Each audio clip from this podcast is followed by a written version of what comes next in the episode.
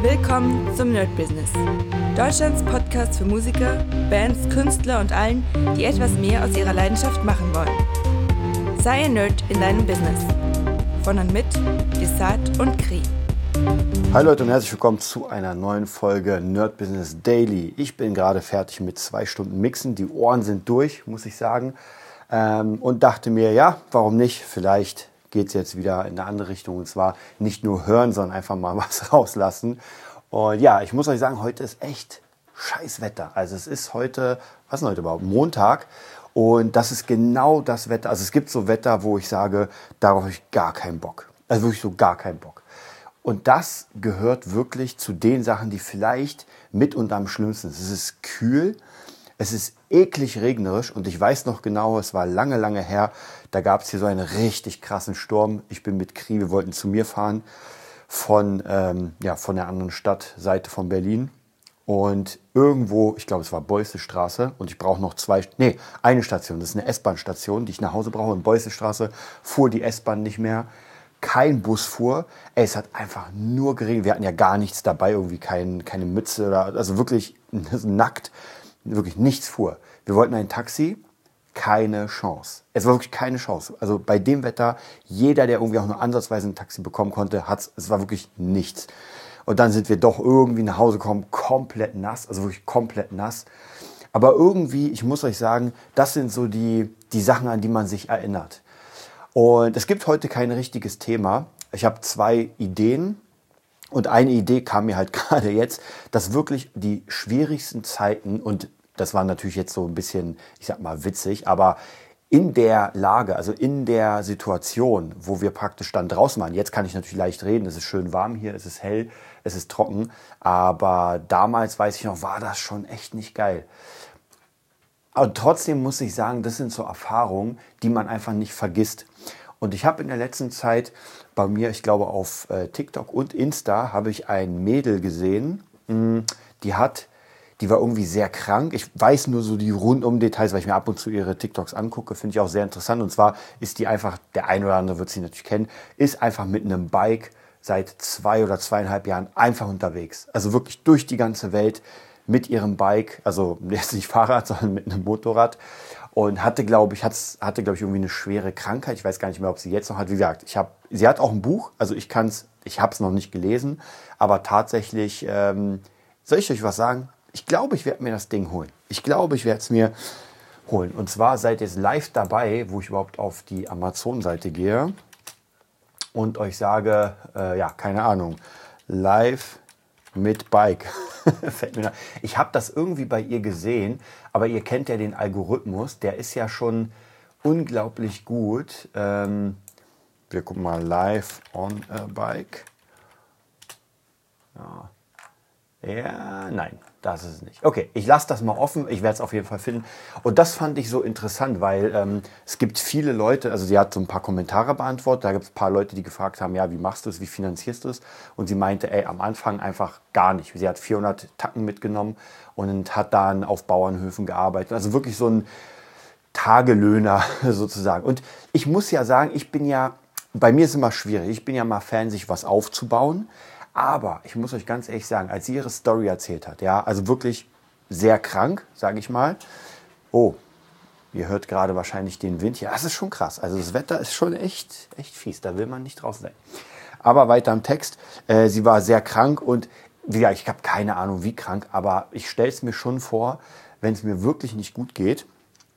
Und noch einmal zum Wetter. Scheiße, ich muss raus, ich muss Milch holen für meinen Kaffee. Ah, gar kein Bock. Aber egal.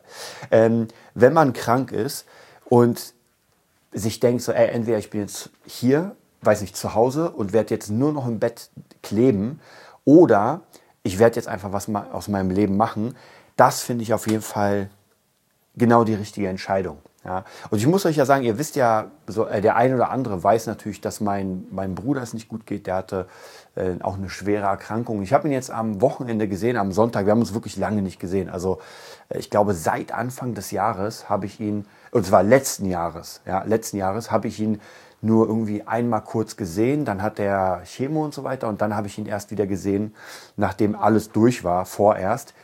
Und ja, es ist wirklich also vom Aussehen ganz anderer Mensch.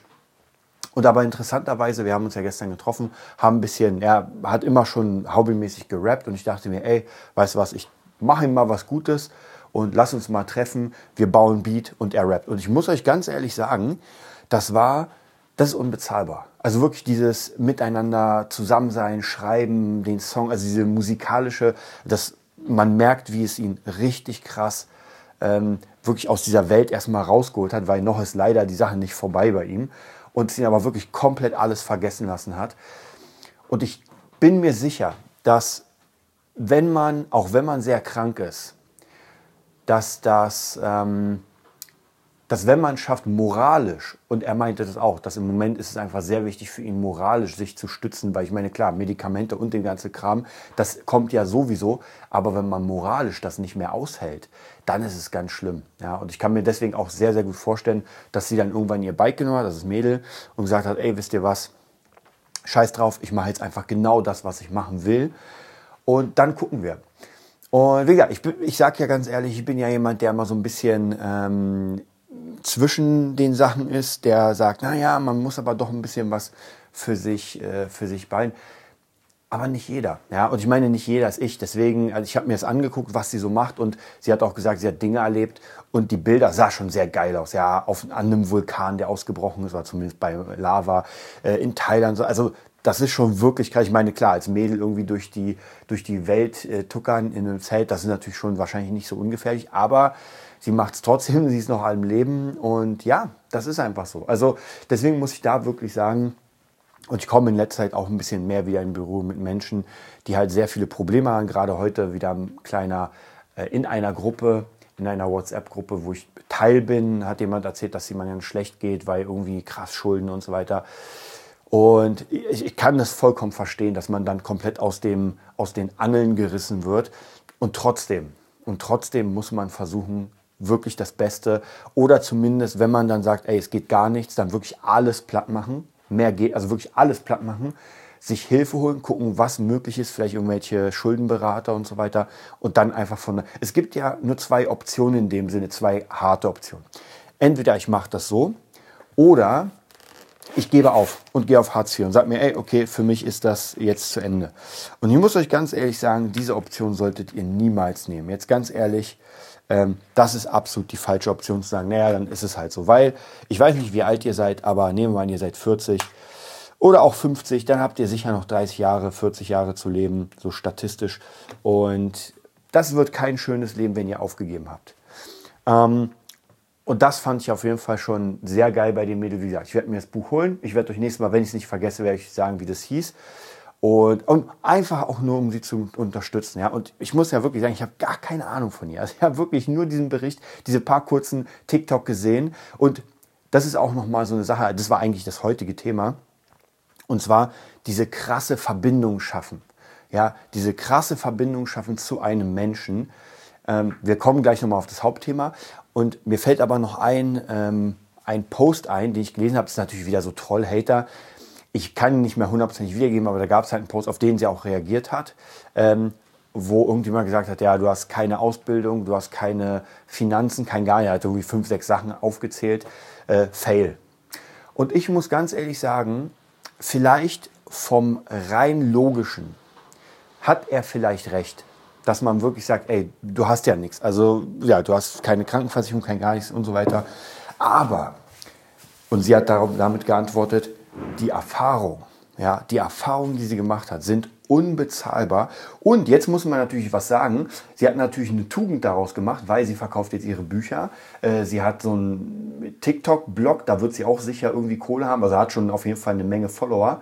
Und das ist nochmal eine Sache, sie hat es riskiert. Also wahrscheinlich auch noch nicht mal mit dem Gedanken, hey, ich werde jetzt hier äh, Influencer oder sowas, sondern einfach, ey, ich mache das jetzt. Und das war schon sehr geil. Also hat sie praktisch daraus, und deswegen ist eigentlich dieser Kommentar total lachhaft und bescheuert, weil sie wird wahrscheinlich, vielleicht nicht heute, vielleicht nicht morgen, aber wenn sie das weiter durchzieht, wird sie um eine Länge mehr verdienen als wahrscheinlich der Kommentartyp, der wahrscheinlich irgendein Loser ist, der überhaupt nichts auf die Kette kriegt. Ja, das kennen wir sowieso, diese ganzen Trollmenschen.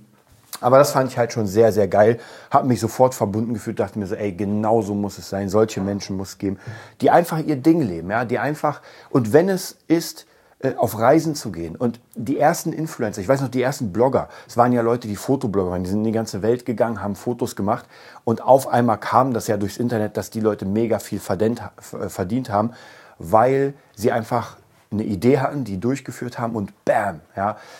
Und davon gibt es ja viele Fälle. Also wenn man nichts riskiert, und das ist ja ganz ehrlich so, wenn man nichts riskiert, dann wird man auch garantiert niemals etwas, ähm, etwas aufbauen können. Und jetzt kommen wir nochmal zu dem eigentlichen Thema, was aber sehr gut passt. Ich habe jetzt ein bisschen gelesen im ähm, Mark Plätzer Buch. Ich glaube, er hieß Mark. Äh, nee, Torm Plätzer, stimmt. Mark Plätzer war der äh, NLP-Typ. Torm Plätzer. Und da ging es genau darum, dass die Leute, wenn man denn ein Influencer sein will, also wenn man den Beruf machen will des, äh, sag ich mal, Social Media Designers und ein Personal Brand, dann darf man nicht immer nur zeigen, wie geil man ist und wie gut alles funktioniert. Es hängt immer so ein bisschen natürlich davon ab, was man macht. Als kleines Beispiel ein Ronaldo, der einfach der krasseste Fußballspieler ist. Bei dem ist es vielleicht ein bisschen was anderes. Der muss oder der kann auch nur positive Sachen zeigen, aber das ist ja nicht sein Hauptding. Sein Ding ist einfach unglaublich krass Fußball spielen und dafür unglaublich viel Kohle bekommen. Ja, also von dem her, das ist noch was anderes. Aber wenn wir zum Beispiel unsere, uns selbst als Marke zeigen wollen, und das war auch sehr interessant in dem Buch, dass er gesagt hat, dass bei Firmen funktioniert das halt sehr, sehr schlecht. Und ich kann mich nämlich noch erinnern, das war leider, oder was heißt leider, es ist so. Deswegen auch meine Idee für Fabula Ensis, das Ganze noch ein bisschen anders zu machen. Denn man hat keine Person hinter dem Produkt. Ja, wenn Coca-Cola oder sowas ein ähm, Posts machen, dann sind die alle sehr unpersönlich. Ja, man sieht zwar irgendwie äh, coole Stars, die ja Cola trinken, aber an sich dieses Influencertum, dieses Personal Branding funktioniert ja deswegen, weil die Leute uns sehen, also praktisch Leute, die die, die Influencer sind oder den Personal Branding haben und nicht nur die schönen Seiten, sondern auch die Schattenseiten. Man kann mit jemandem mitleiden. Denn ich glaube, nur die schönen Seiten bei jemandem zu sehen, ist auf Dauer sehr langweilig. Ja, deswegen, das kennen wir ja bei diesen ganzen Klatschsachen. Man freut sich immer, oh, Prinzessin die und König der. Man freut sich mega. Aber ganz ehrlich, die meisten Leute, die das sich reinziehen, freuen sich fast noch mehr, wenn dann nichts funktioniert. Ja, wenn dann auf einmal, oh, äh, die erste Scheidung oder der erste, das erste Fremdgehen, weil das wird ja dann interessant, dann krisselt's, dann geht's los. Ist jetzt keine gute Form davon, aber auch wenn man sich praktisch Person Brand macht und einfach erzählt, so wie ich euch erzähle, einfach meine ähm, sozusagen äh, rote äh, Red Alert Folgen. Und ich habe ja in letzter Zeit viel überlegt, ob man das denn machen sollte. Weil, und das war ein sehr guter Punkt, ich glaube, es war von Dirk Kräuter, der auch mal einen Bericht hat, das hatten wir schon mal bequatscht, dass eine, ähm, ich weiß nicht mehr, ob es Kundin war, also auf jeden Fall jemand, der praktisch wirklich am Absturz war und jetzt gesagt hat, okay, ich werde euch jetzt äh, blockenmäßig mitnehmen, ob ich es schaffe oder nicht. Und jetzt sinngemäß war das so, wenn jetzt dein Kunde diesen Block sehen würde, dass du am Ende bist, das ist kaum richtig, aber ich übertreibe komplett, dass du wirklich am Ende bist, dann wird er dich möglicherweise nicht nehmen, weil ein Kunde will ja die Top-Leistung. Er will nicht, na gut, der geht es nicht gut, ich gebe dir trotzdem einen Job, auch wenn es nur die Hälfte so gut ist und ich Vollpreis zahle. Ja, also das ist natürlich nicht geil. Deswegen, hier ist es ganz wichtig, man muss überlegen, ob man sowas macht oder nicht.